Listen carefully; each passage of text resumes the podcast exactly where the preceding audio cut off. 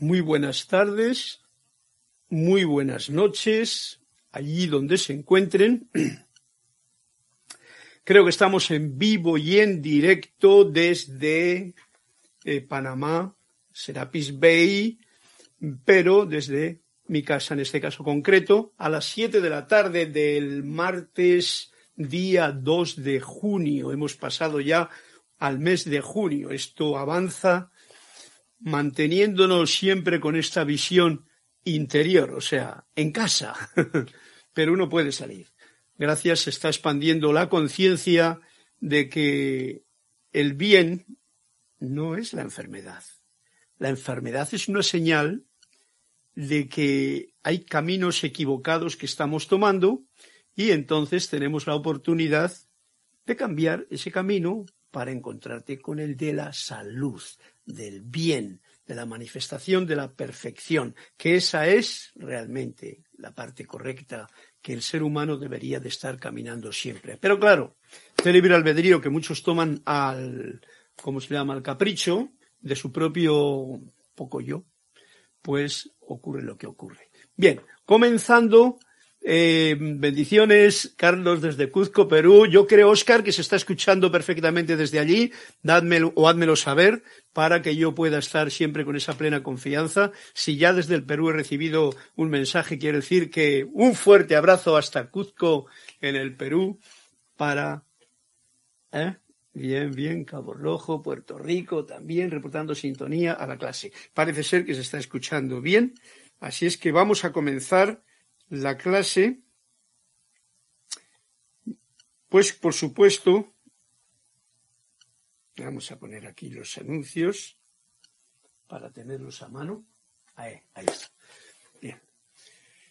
Esta es la clase de la voz del yo soy que se da los martes en la sede de Panamá y como he dicho antes, ahora mismo se da desde Panamá, en este caso desde mi laboratorio de música, desde mi casa, ¿no?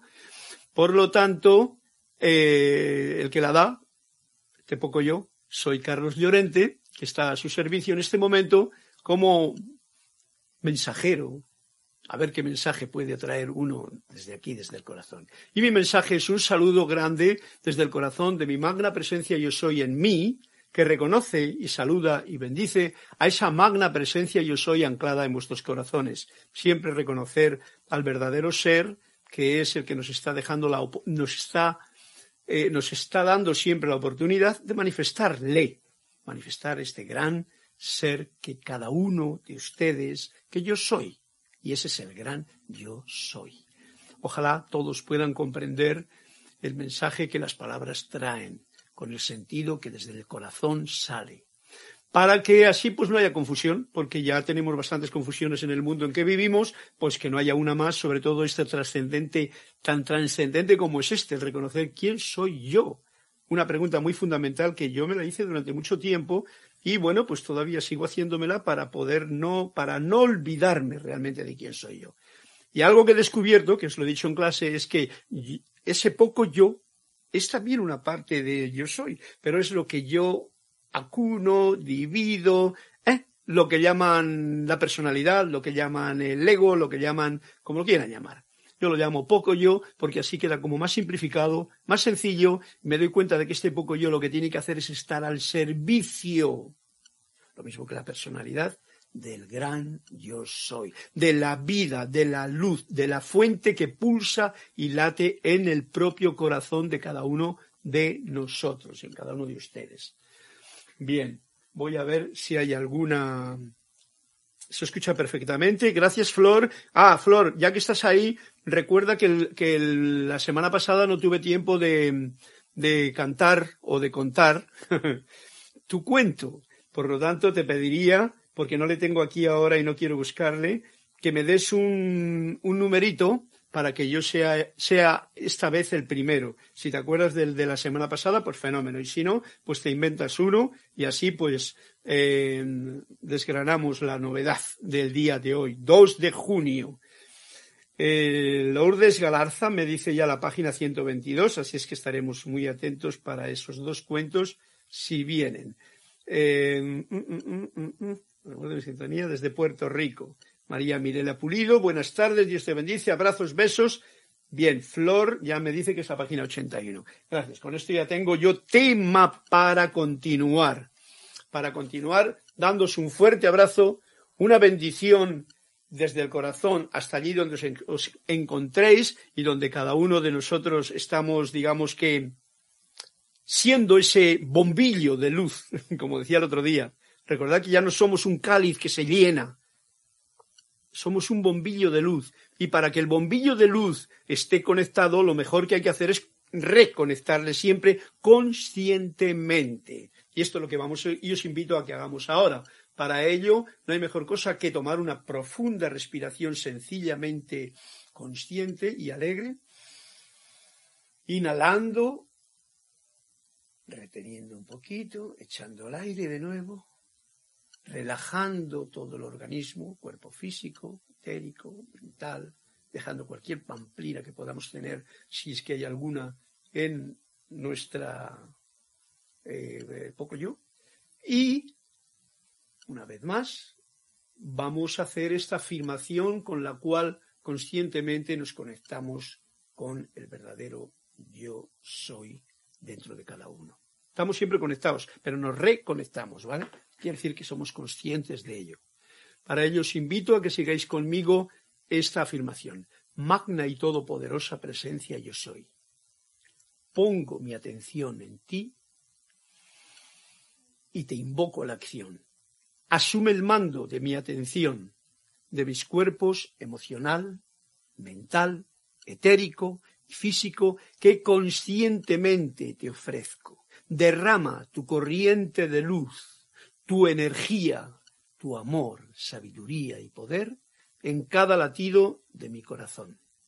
Oh magna presencia yo soy ahora, visualizo y enfrento tu eterno amanecer y sol de mediodía, y recibo tu magna presencia, esplendor y actividad en esta actividad presente de esta clase y en todas las actividades en el resto del día. Gracias, Padre, porque así es. Una vez salen hay anuncios que no son de la, de la clase. Ok. Gracias a todos vosotros. Espero que este momento sea un momento en que cada cual le debe de hacer o le puede hacer, ya que todo esto es simplemente libre, porque igual ya estáis todos reconectados, soy yo el único que me tengo que reconectar, ¿no? Que eso es fantástico, poderlo hacer a cada paso, por la mañana, al mediodía, por la tarde, cuando ve uno que está un poquito despistado, pues es un buen momento para hacer una afirmación sencilla, simple, pero que ya tenga un momentum, como veis que esta clase yo la estoy repitiendo constantemente y llevo así desde hace mucho tiempo porque sé que me ancla en esta conciencia de unidad. Siempre hablaré de ello porque es la que yo necesito tener bien a mano para que cualquier palabra que salga de mi boca no solamente no confunda a la gente, a las personas que la puedan escuchar, sino que sea un señuelo o que sea una señal de la verdad que solamente sale del corazón. Porque hoy día las palabras, pues como sabéis todos, confunden mucho. Mucha gente está muy confundida debido a palabras, palabras que se dicen con mucha honorabilidad, mucha ciencia, mucha cosa, ¿no?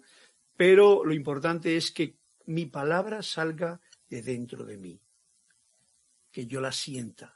Y entonces puede resonar en vuestro propio corazón también. Y eso es bien importante, especialmente en estos días en que hay tanta información y tanta cosa que sale por ahí. Bien, gracias a todos, recordando que yo soy aquí, yo soy allí y yo soy tú, esa conciencia de unidad que nos une. Vamos a ver si esto se coloca bien. Así, ahí tengo yo aquí, ¿algún más?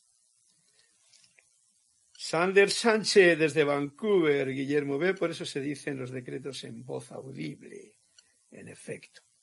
Bien, vamos a ir a la página que hoy quiero traeros a colación y que, como siempre al principio de la clase hoy, no he, podido aguantar y digo, a ver, a ver qué me dice el, el amado maestro Saint Germain en el libro de instrucción de un maestro ascendido.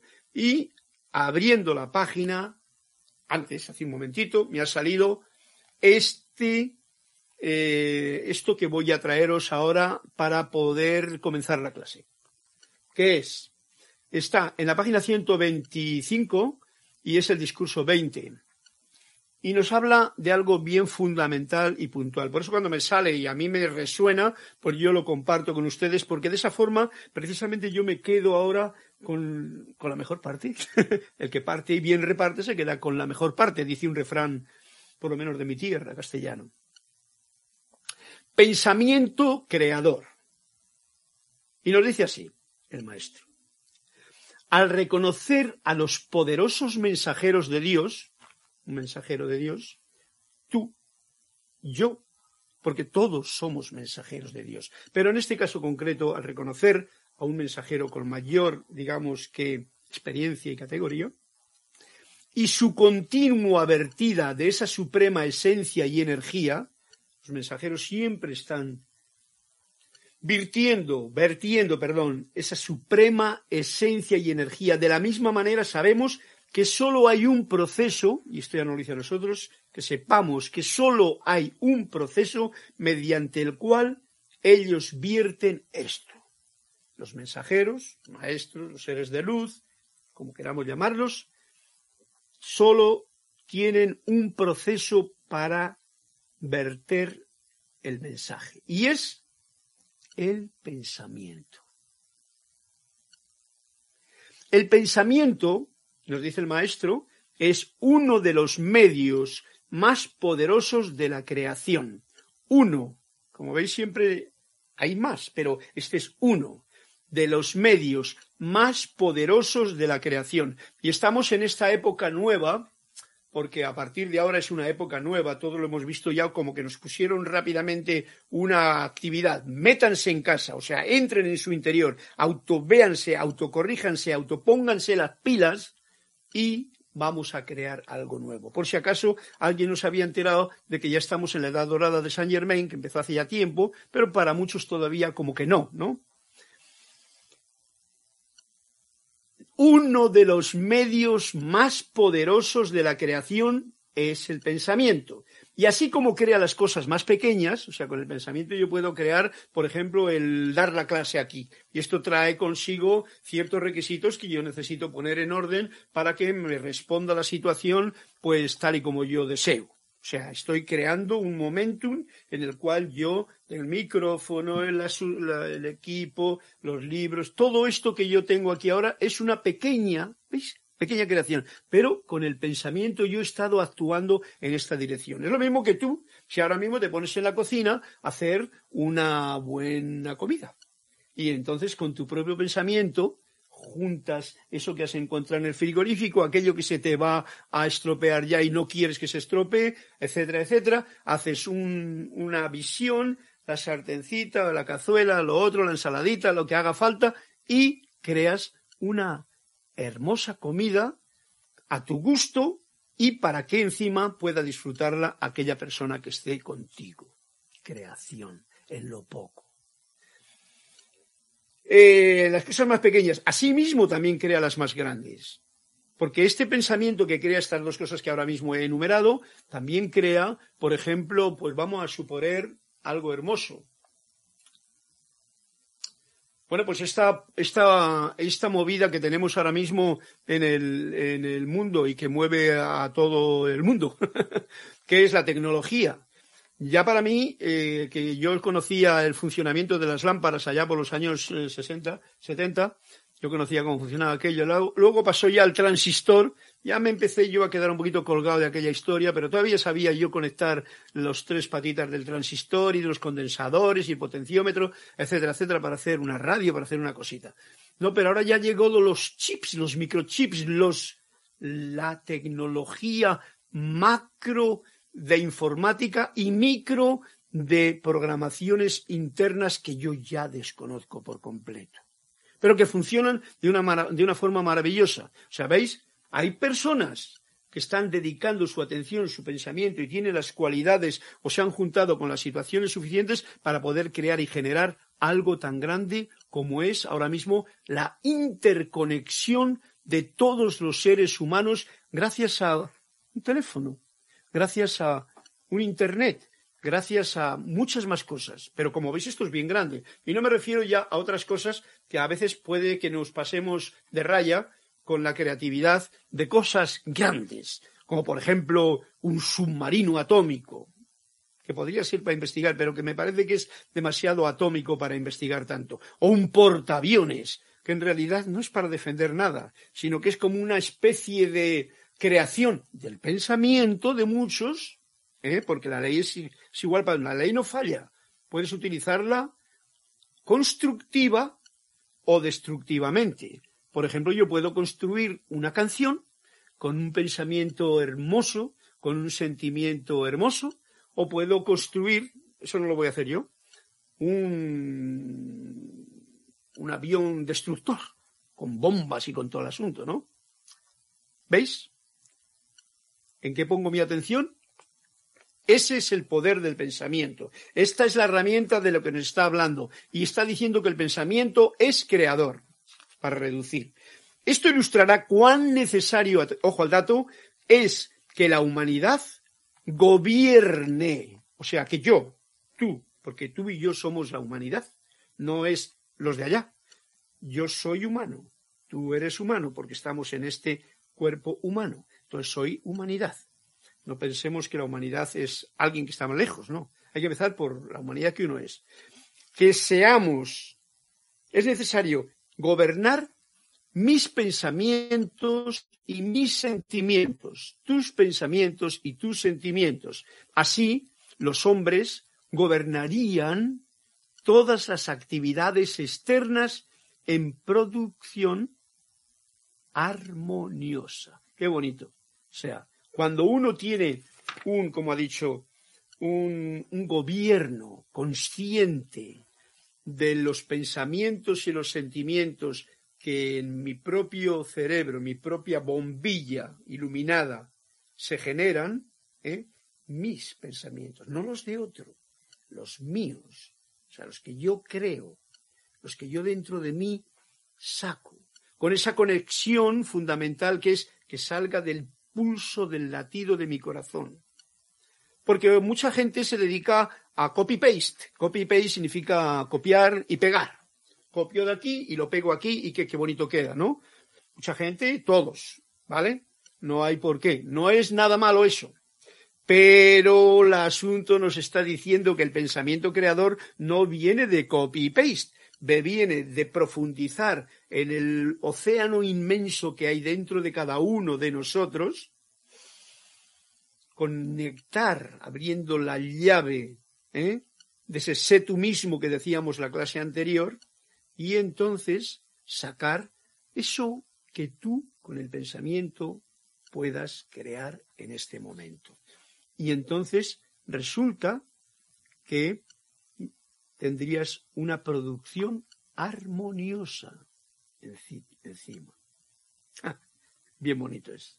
Ok, al considerar, ¿veis esto es lo que nos trae la clase de hoy? Esto no lo trae el amado Saint Germain hoy así para nosotros, para que disfrutemos del pensamiento creador, que es una herramienta muy sutil que todos tenemos en cada uno de nuestro, todo este complejo sistema de vida que es el cuerpo humano, ¿eh? con la mente y con las emociones y con los sentimientos y con todo, ¿eh? ahí está el pensamiento. Al considerar el uso del pensamiento y determinar que éste creará lo más sencillo, como he dicho antes, entonces tenemos que saber que el pensamiento creará todas las cosas.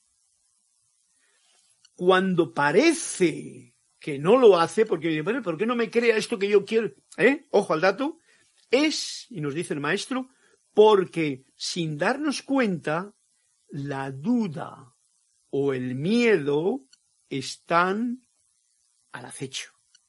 La duda o el miedo ante un pensamiento que uno tiene, ay, así, pero no puede ser, ay, que no, que tal, no, pero es que yo no puedo, es que yo no sé, es que yo no valgo, allá la rareza. Ahí ya empieza a entrarse el enemigo que tenemos aquí en el vehículo nuestro de nuestro propio viaje y está al acecho y entra. Y si tú le dejas entrar, te fastidia el invento. Creativo. Todo estudiante sincero, o sea, ¿sabe lo que significa sincero? además de verdadero, sincero quiere decir que sinceros, que está en el uno. En el uno. Esta es una idea que me viene aquí ahora, al momento. Eh, todo estudiante sincero debería analizar conscientemente su manera de pensar y ver si tiene algo de duda, temor o negatividad. ¿eh? Cuando uno tiene esas cosas, recordad que son parte del proceso. No están ni mal ni bien. Están ahí para que yo sepa recrearme en mi pensamiento propio y sacar de mí duda, temor, miedo, negatividad. Negatividad. Ay, no puedo, yo no sé, yo no valgo. ¿Ah? No, yo no afino. Muchas cosas que tenemos ahí en este inconsciente que está metido, pero que tenemos la oportunidad de sacarlo fuera. Si lo hay, ¿eh? ver si tiene alguna, algo, algo de duda, algo, con algo ya es suficiente, algo de, como dice aquí, de temor, algo de negatividad, de inseguridad. Si lo hay, habrá que determinar de qué se trata. Ojo al dato. Y luego proceder inmediatamente a erradicarlo de la conciencia. Yo lo saco de mí. Esto no tiene ningún poder. Sabéis que no es parte de la verdad. La verdad no anda ni con dudas, ni con miedo, ni con temores, ni con inseguridades, ni con la verdad es el bien y ahí está. Y eso es muy sencillo. La luz es luz y la luz ilumina. No tiene ningún problema con las sombras, ni con las murallas, ni con los muros, ni con los pensamientos destructivos. No, no, la luz ilumina. La verdad es. Y yo soy y tú eres. ¿Comprendido? Es muy sencillo todo en realidad como nos lo han complicado y hemos aceptado esa complicación que desde siglos han ido entrando en nuestros programas, pues lo tenemos un poquito más complicadillo. Pero aquí estamos para poder salir al paso tranquilamente de todo esto con palabras que son certeras, como la que nos dice aquí el amado Saint Germain. En calidad de estudiantes de una magna verdad. ¿eh? Daros cuenta que ya descubrimos que la mentira está vestida de verdad, pero no, la magna verdad la puedes ver desnuda, hermosa, siempre hermosa. ¿eh? No tiene que taparse, no tiene que esconderse, no tiene que ponerse vestidos de ninguna clase. La verdad es. Si nos hemos concientizado de los más leves, más leves principios fundamentales de la vida, entonces habremos aprendido que nuestro pensamiento, cuando se le sostiene en la conciencia de la presencia actuante de Dios, o sea, en esa conciencia de unidad, en esa conciencia de yo soy, este pensamiento del yo soy con mayúscula, crea constructivamente con un majestuoso dominio. Y esto es lo que hemos venido a aprender en realidad, no aprender, porque lo sabemos todos, a recordar y poner en práctica.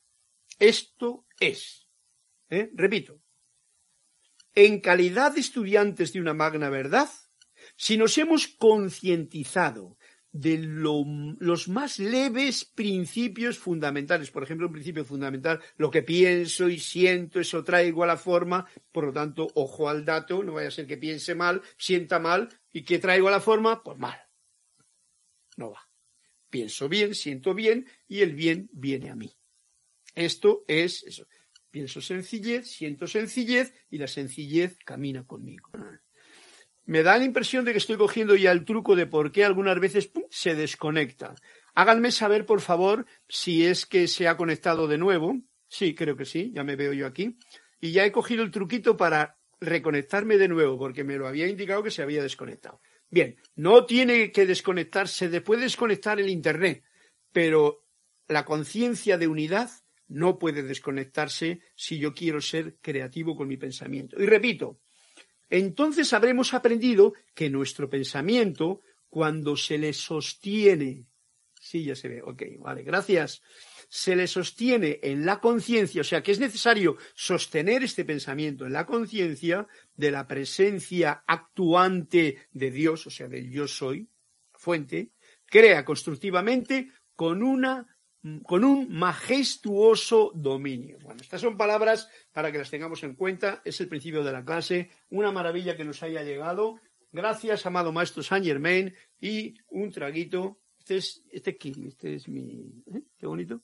Pajarito.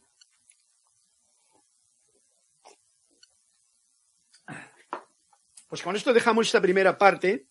A ver, que se me ha ido como una lucecita de por aquí. Ahí, estamos iluminados todavía. Tengo los ordenadores enfrente con una luz más blanca y entonces me iluminan más probablemente la cara. Para que nos veamos. Bueno, yo no les veo a ustedes, pero les doy un abrazo muy fuerte.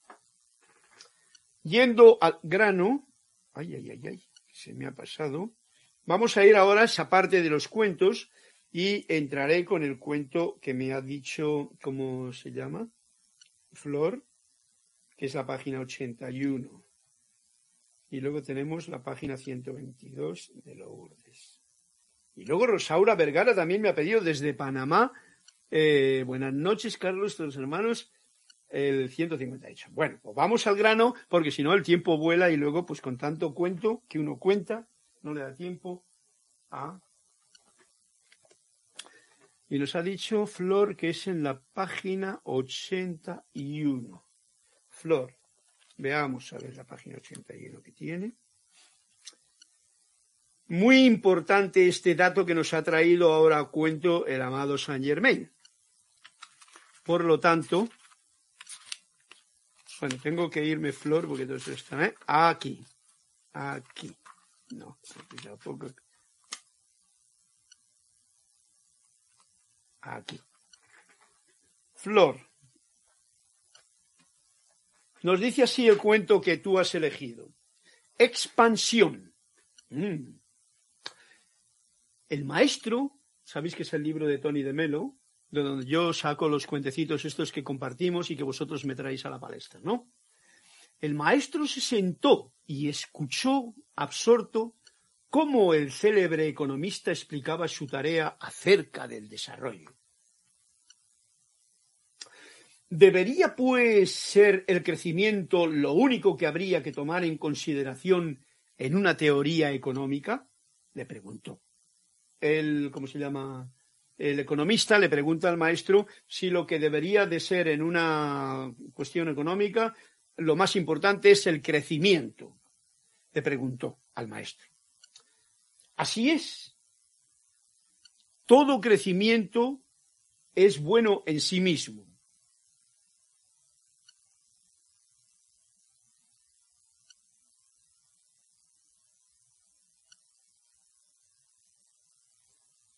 Y dijo el maestro, ¿y no es eso mismo lo que piensan las células cancerosas?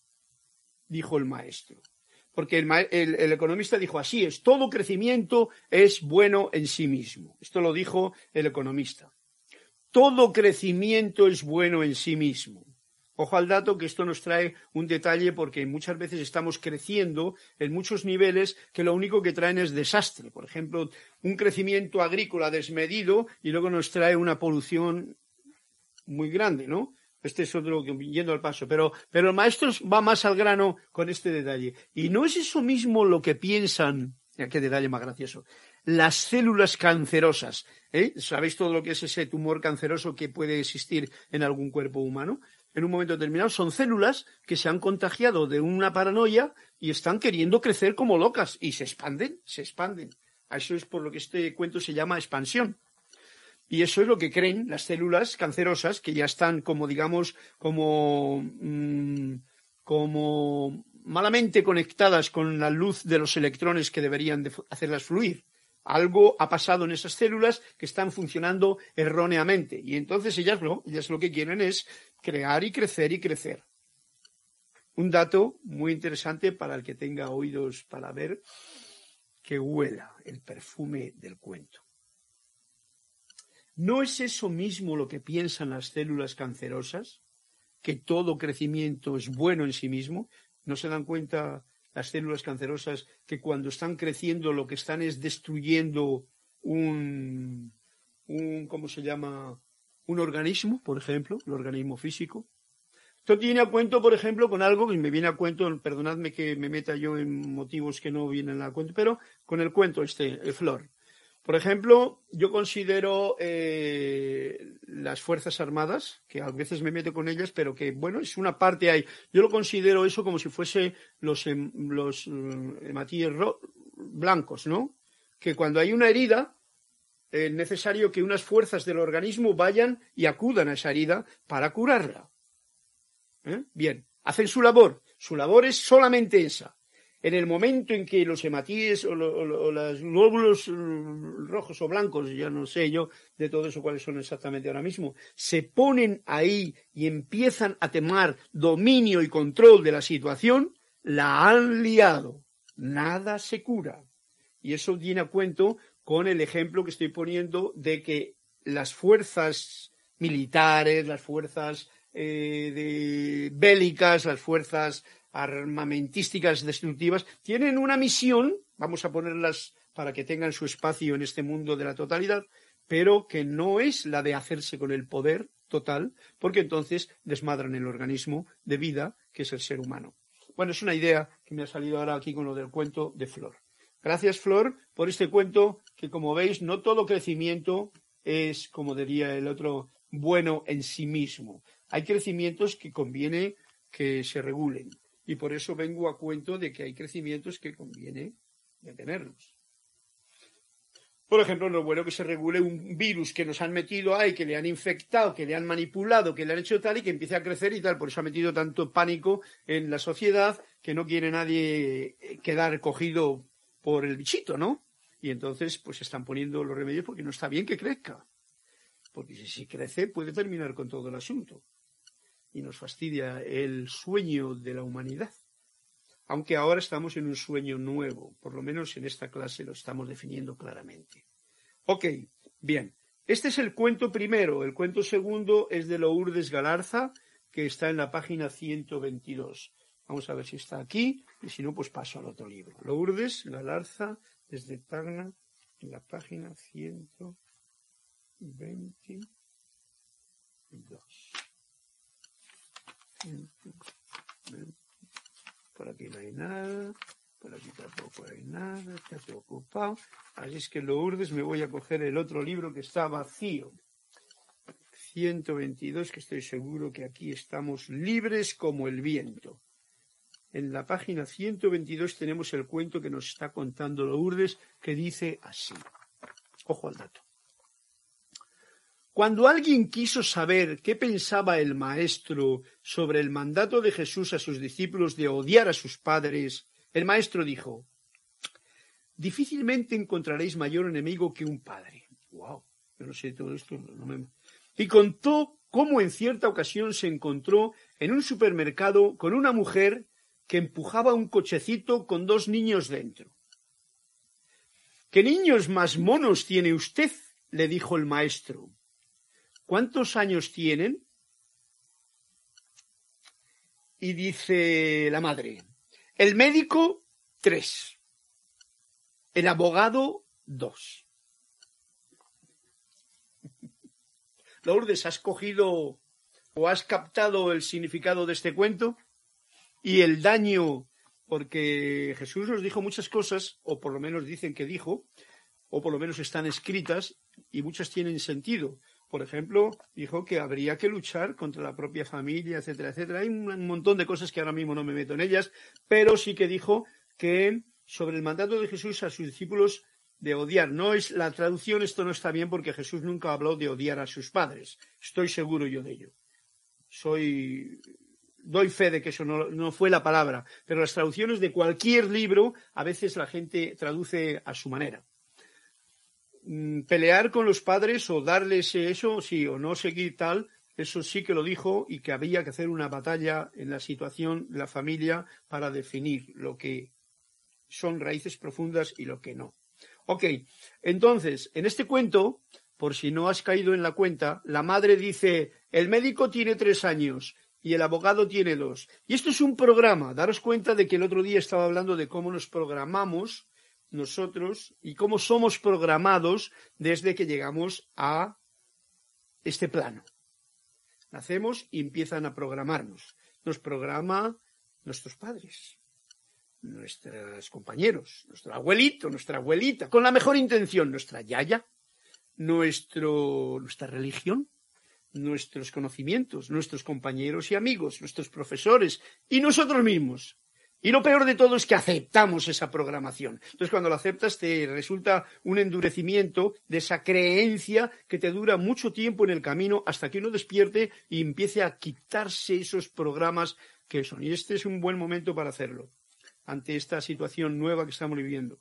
Entonces, ¿veis? Ahí la madre ya estaba diciendo, este niño ya le estaba viendo como un médico, no le estaba viendo como su hijo con la ternura de esos ojos inocentes. No, no, ya le estaba metiendo el programa de lo que él quería, ella quería para su hijo, que fuese un médico cuando fuese más mayor. Por supuesto, el otro iba a ser un abogado. Gracioso, ¿no? Ok, para que nos demos cuenta que eso, y lo dije el otro día en la clase también como parte de la era de nueva de Saint Germain, es no es necesario programar a nadie. Hoy me ha caído, precisamente antes de ayer, me caí una, una, lo tengo aquí, porque viene a cuento con esto mismo, con el cuento, ¿no? Y os lo voy a leer. Es un, un amigo que me he echado nuevo, Jorge Ollarnarte, que tiene, tiene unas poesías muy hermosas. Voy a leer esta sencillamente como mi cuento personal. Y dice así el poema, no intentes cambiar a nadie, limítate a iluminar porque es tu luz la que invita a tu prójimo a cambiar. Fijaros qué diferencia eso a lo que acabamos de leer en el cuento. Que en estos tiempos extraños en que elegiste volver, tu tarea, compañero, no es otra que la de ser.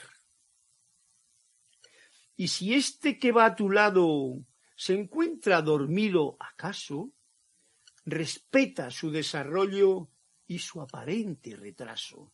Contémplalo con ternura y acéptalo tal cual es y déjalo que prosiga marchando sobre sus pies. Bueno, esta ha sido esa parte del poema. Sigue todavía hermoso, pero para que nos demos cuenta de que no es necesario intentar cambiar a nadie. ¿Por qué? Hay mucha gente que quiere cambiar el mundo. Bueno, esto es muy importante de tener en cuenta en esta edad nueva que en la que estamos viviendo, porque no puedes cambiar a nadie, en primer lugar. ¿eh? Basta que lo del cuento tú quieras a que el niño sea un médico desde que nace y ya le pones eh, todo, le, pones hasta diplomas en su cuarto de pequeñito para que todo. No.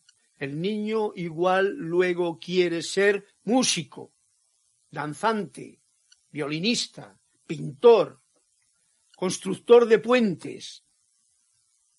Y yo qué sé cuál es el plan que él puede traer en esta encarnación. Ah, porque la, poesía es bien bonita, ¿eh? Sigo la segunda frase. no te olvides que él está siguiendo su plan de vida, ¿eh? porque viene a cuento con lo que estaba diciendo. Ese que le armó el alma al preparar su venida a este plano como niño pequeño. Y tú no puedes lograr que eleve sus vibraciones ni con presiones abiertas, ¿eh? ni sutiles empujones. Porque hay ciclos en la vida que no se pueden forzar. Ya su corazón un día se abrirá de par en par y entenderá cabalmente de forma clara y certera esta vida es solamente una ilusión pasajera. Sigue el cuento, pero si viene el cuento leo la tercera estrofa. Hermoso cuento, y os digo, del el autor es un tal Jorge Oyarnarte, que tiene unos poemas eh, muy hermosos y que coinciden con lo que yo siento y por eso lo comparto, porque cuando resuena en mí, pues estoy seguro que resonará también en todos vosotros, estudiantes de, la luz del yo soy, estudiantes de la vida, y que tenemos todo esto por delante tan hermoso. Bien, Vamos a ver, tengo el cuento de Claudia Navarro. Hola Carlos, bendiciones de desde Lima, Perú. Gracias. Bueno, un fuerte abrazo para todos los que habéis, eh, como se dice, reportado sintonía y los que estáis atentos a esta clase. Vamos a pasar ahora a un cuento que nos trae Rosaura Vergara desde Panamá, que se llama página 158. Bien, este ya le hemos contado Bien bonito Lourdes el cuento para que, no nos, demos para que nos demos cuenta. ¿Se llamaba Lourdes? Lourdes Salazar. Lourdes Galarza, perdón, Lourdes Galarza. Bien, en la página 158 tenemos el último cuento de hoy, antes de que se termine la clase, ciento, en la página 158, que este cuento nos le trae justamente desde Panamá y nos le trae Claudia Navarro. Vamos a ver qué es lo que nos trae este cuento. Igual viene a cuento con lo que estaba leyendo y os leo la tercera frase del poema. No os he dicho antes que yo soy Carlos de por supuesto, ¿no? Todos lo sabéis. Y el que no lo sepa, pues Y que me podéis escribir con preguntas, con lo que queráis. Me podéis hacer preguntas incluso aquí de lo que queráis, de lo que venga a cuento de vuestro corazón, porque tiene que ver con la clase todo lo que sale de aquí. Y eh, si no, pues por email, carlos.serapisbay.com. Vamos al cuento. Cada vez que salía a colación el tema de Dios, el maestro insistía en que Dios excede la capacidad de comprensión del ser humano. Es decir, que Dios es un misterio y que, por consiguiente, cuando cuanto digamos de Dios no tiene nada que ver con Él, sino con la idea que tenemos de Él. Ojo al dato, este cuento es bien fundamental. Ok, ya habéis visto lo que ha dicho. Repito, ya que por consiguiente cuanto digamos de Dios no tiene nada que ver con Él, sino con la idea que yo tenga, que tú tengas de Él. Idea, programa, algo que hemos creado y creído. De hecho, los discípulos nunca comprendieron las consecuencias de ello hasta el día en que el Maestro decidió mostrárselas. No es exacto decir que Dios creó el mundo, o que Dios nos ama, o que Dios es grande, porque de Dios no puede afirmarse nada. Por tanto, para ser exactos deberíamos decir, nuestro concepto de Dios creó el mundo. Nuestro concepto de Dios nos ama. Nuestro concepto de Dios es grande. Es una forma de hablar diferente. Ya no es decir Dios, sino lo que yo tengo programado en mi mente debido a mi religión, a lo que me dijeron mis padres, a, todo eso que hemos estado hablando antes, ¿eh? a eso que llamamos Dios que podría ser, pues como nos han dicho en la Biblia, un hombre con barbas, mayor y muy cabreado y dispuesto a castigar a la humanidad, por ejemplo, ¿no? Que todos vosotros sabéis que eso pues es una utopía que alguien se ha inventado muy lujosamente pues para atemorizar y controlar y manipular al personal. No es tiempo ya de eso, ¿vale? Si es así, responderá algún alumno, ¿no tendríamos que abandonar cualquier concepto que tengamos de lo divino? Responde algún alumno. ¿No tendríamos que abandonar cualquier concepto que tengamos de lo divino? ¿No tendríais que abandonar vuestros ídolos? ¿Eh? Dice el maestro. No tendríais que abandonar vuestros ídolos, los conceptos que tenemos son ídolos que nosotros creamos, si no los hubiéramos construido primero, dijo el maestro. Ok. Wow. Este, en realidad, este cuento, eh, este cuento, Claudia, es un, un mensaje muy profundo. Ojalá nadie se confunda al, al, escuchar estas palabras y este cuento y todos comprendamos lo que el maestro nos está diciendo. Yo estoy y soy uno con ello. Lo tengo bien claro porque yo he pasado por muchas historias y muchas aventuras en toda mi vida, siempre acompañado de la armonía de la música, por lo tanto las he podido ver con bastante claridad, muchas hasta cierto punto, y luego pues más con la edad y con el tiempo, ¿no? Y una de las cosas que me he dado cuenta es que nos hemos creído tantas cosas, que nos creemos tantas cosas, que nos estamos creyendo actualmente aún tantas cosas y deberemos de vaciar esa copa totalmente para poder empezar a ver y ser lo que yo soy. Tú mismo, yo mismo. Estas son palabras de alto voltaje Espero que nadie le confunda ni le cortocircuite, porque en realidad es como, ay, ¿y me voy a quedar desnudo? Sí, señor, te quedas desnudo como la verdad, porque la mentira le ha quitado la ropa. Y no hay problema. El ser humano cuando viene a este mundo, viene desnudo, recordad. Y cuando nos vamos, aunque nos vamos vestidos, en realidad los vestidos no nos llevamos, ¿vale? Hasta el de la carne, o sea, la piel y el color que yo creía que era, se queda aquí. Porque esto es un vestido para aquí. Yo me voy desnudo a los planos internos. Yo vine desnudo de los planos internos. Por lo tanto, no tengamos miedo de ver la, la verdad desnuda cara a cara. Además, es bella, hermosa, y es la verdad. Para los hombres una mujer, para las mujeres otra mujer, hermosa. No tendríais que abandonar vuestros ídolos, ¿eh? nos está diciendo el maestro, si no los hubierais construido primero.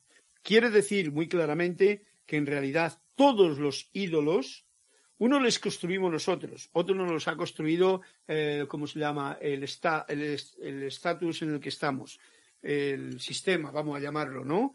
La vida en realidad o el pensamiento de mucha gente a través de la historia ha creado ídolos y nosotros seguimos adorando esos ídolos como si fuesen de verdad y son ídolos construidos. Esto es muy sutil, muy importante darse cuenta de ello para poder salir y empezar a conectarte y crear con tu pensamiento creador el verdadero, eh, la verdadera creación nueva que aún está por salir de cada uno de nosotros. ¿Vale? Hay algo bien importante, o me estoy acordando, ya no voy a terminar la canción, ya que no la empecé con, con, música. La voy a terminar con música porque al leer este poema y al leer algo que he leído ahí de, antes, cuando decía del ser, me ha venido a, cuento, a, la melodía una cosa especial. Voy a leer la tercera, la tercera estrofa del poema. Dice, después de lo que ha dicho antes, cuando escuchéis la clase por segunda vez, lo podéis comprender, tú entra en tu propio silencio y en forma suave y callada, deja que tu luz interna se filtre por tu mirada. Esto es, no intentes cambiar a nadie, se llama el poema, ¿no? Deja que tu luz interna se filtre por tu mirada, tu impronta suave y serena. Produce su propia acción y esparce sobre las cosas silenciosa inspiración. Y cuando dejas que el otro transmute su propia cruz, no intentes cambiar a nadie, pero los cambia la luz. Hermoso. Bueno, pues entonces hoy me estaba acordando de, y lo voy a traer a cuento, de una, de una obra, ya, en vez de pasar hoy al libro de Manuel, voy a pasar a un cuento que os quiero contar yo. Y es, eh, por si acaso todos seréis fan, eh, ¿cómo se llaman? Fans, fans de una película que fue El Señor de los Anillos.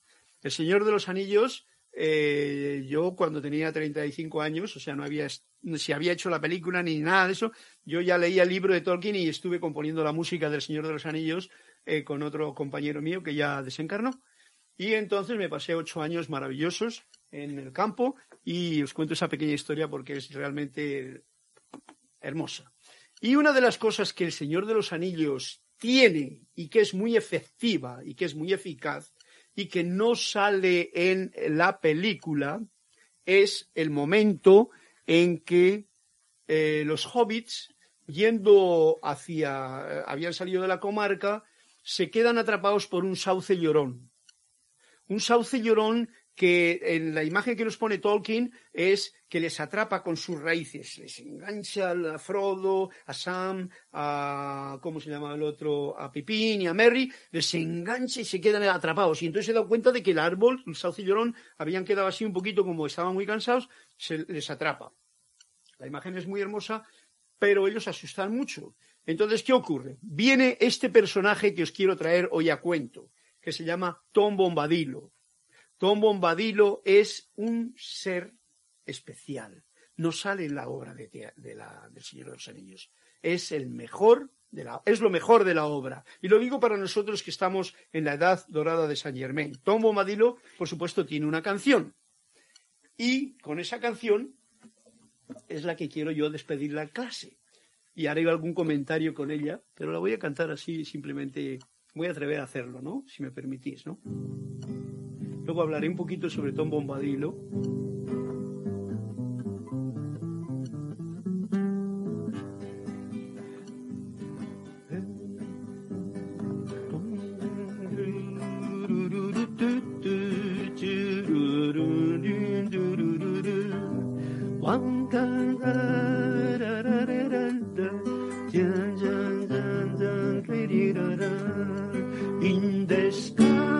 seinen en die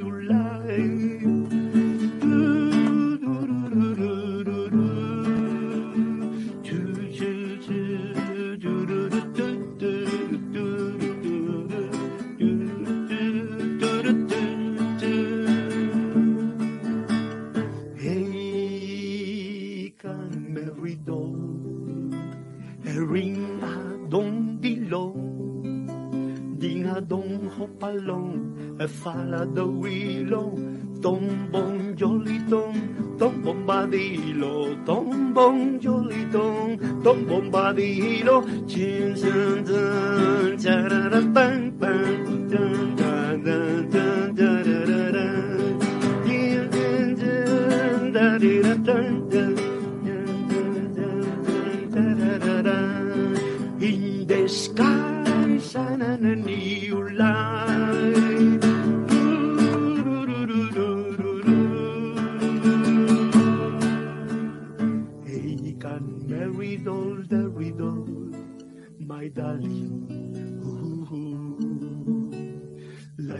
The water beam and the feather starlight, they're my pretty ladies, driven on the water. Then there's the forest for the forest starlight, they're my pretty ladies, river woman's daughter, slender as the willow bough, rear than the water. Old Tom Bon Jolly, what water lilies bringing. Ooh, ooh, coming, hopping home again. Come you hear him singing? Goldberry, Goldberry, Mary Yellow Berry, oh Goldberry, Goldberry, Mary Yellow Berry, oh good old willow man, you touch us away. Good old willow man, you touch us say Goldberry, Goldberry, Mary Yellow Berry, oh Goldberry, Goldberry, open the door.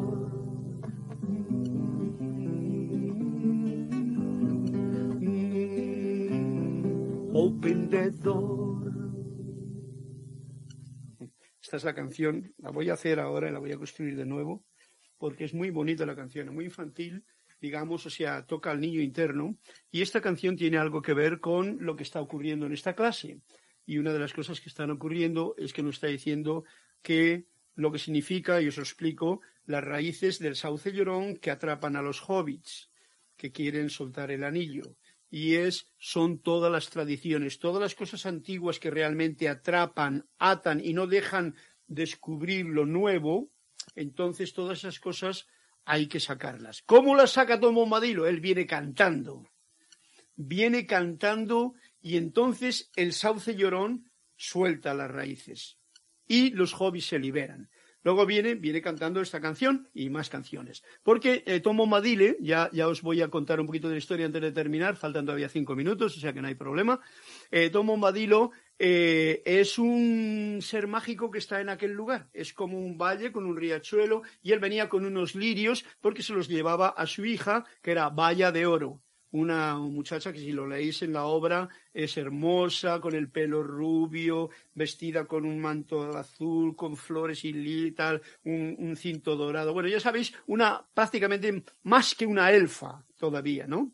Y Tom Bombadilo con una chaqueta azul, con unos zapatos amarillos, con unos pantalones verdes, en fin, gracioso. Él probablemente eh, muy eh, mayor pero joven, quiere decir que salta, brinca, canta, danza y hace las cosas sin ningún problema, no está atado. Y entonces hay una cosa que ocurre, dos cosas. Bueno, les invita a comer, no os puedo contar toda la historia en realidad, aunque quizás sí.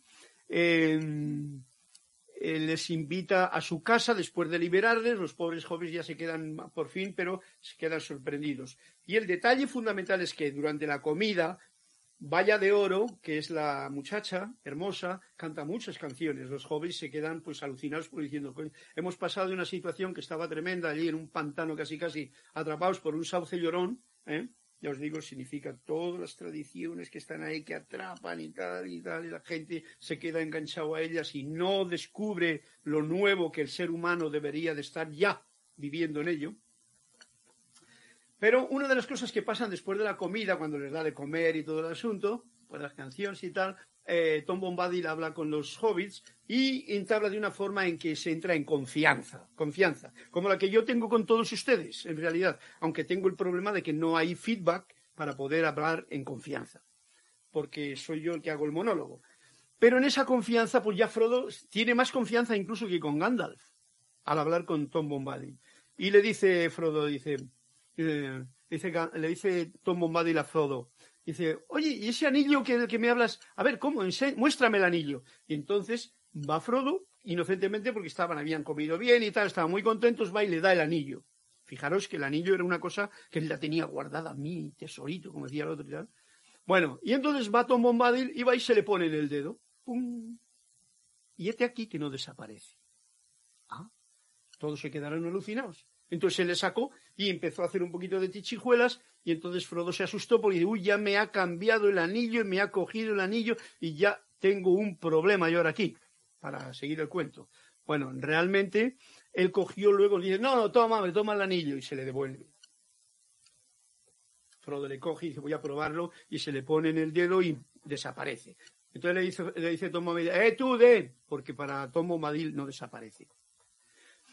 Bueno, lo que quiero traer reduciendo la cosa a este punto para que tengáis conciencia de algo que no pusieron en la película, porque en la película ponen cosas que son como guerra, orcos, eh, señor oscuro y tal, es que hay un ser de luz en la obra del Señor de los Anillos, escrita por Tolkien, que se llama Tom Bombadilo, y hay una mujer que es Valla de Oro, que lo único que hacen es amar y respetar totalmente a la naturaleza. Y fijaros que en un momento determinado Frodo le pregunta, ¿quién es Tom Bombadilo? Le pregunta Frodo a Valla de Oro. Y le dice Valla de Oro, Él es. Recordad que acabo de decirlo ahora mismo en el cuento que he leído en, en el poema. Él es. ¿Eh? No es... Eh, y entonces dice, ¿Él es el dueño de todas estas tierras? Dice, no, no, Él es el Señor. No posee nada. Un detalle muy importante, porque un ser de luz no posee nada y tiene todo a su disposición. Y ese es Tom Bombadilo, que es el cuento que hoy os traigo a colación con respecto para terminar la clase con esta canción que ya saldrá más bonita todavía, pero que ahora ha sido pues un pequeño detalle. Estaba medio en élfico, medio en inglés y medio en chapurreado porque no me acordaba yo de las palabras. Pero no importa, la melodía estaba ahí y es la melodía la que, la que resuena en el corazón. Ok, pues con esto ya hemos terminado la clase. Hoy dejamos a mi querido eh, hermano del alma superior Emanuel,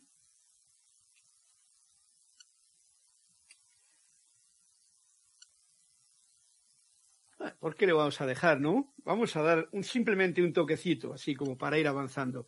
Nos dice Manuel, una pregunta. ¿Existe esa polaridad masculina o femenina que tenemos en este plano físico en el ámbito del espíritu?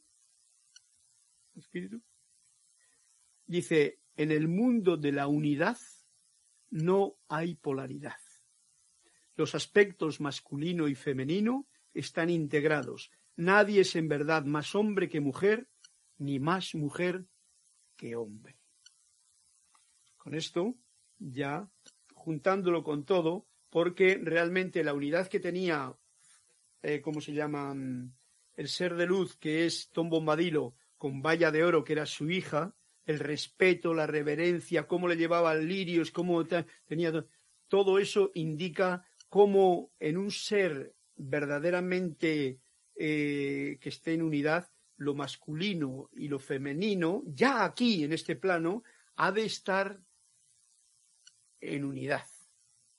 O es lo que hemos de tratar de eh, tenerlo en mente, tenerlo en corazón y lograrlo.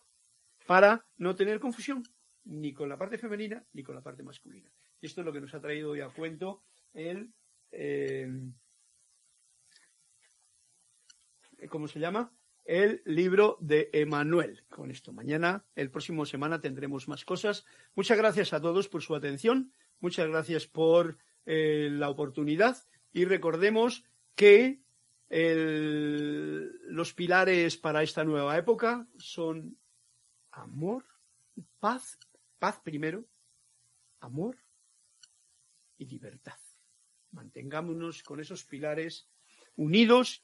Que sea un fuerte abrazo en la luz de Dios que nunca falla a todos los que estáis escuchando esta clase o los que la escuchéis más tarde y que tengáis una venturosa semana hasta la próxima vez. Gracias a todos por su atención y hasta y mil bendiciones.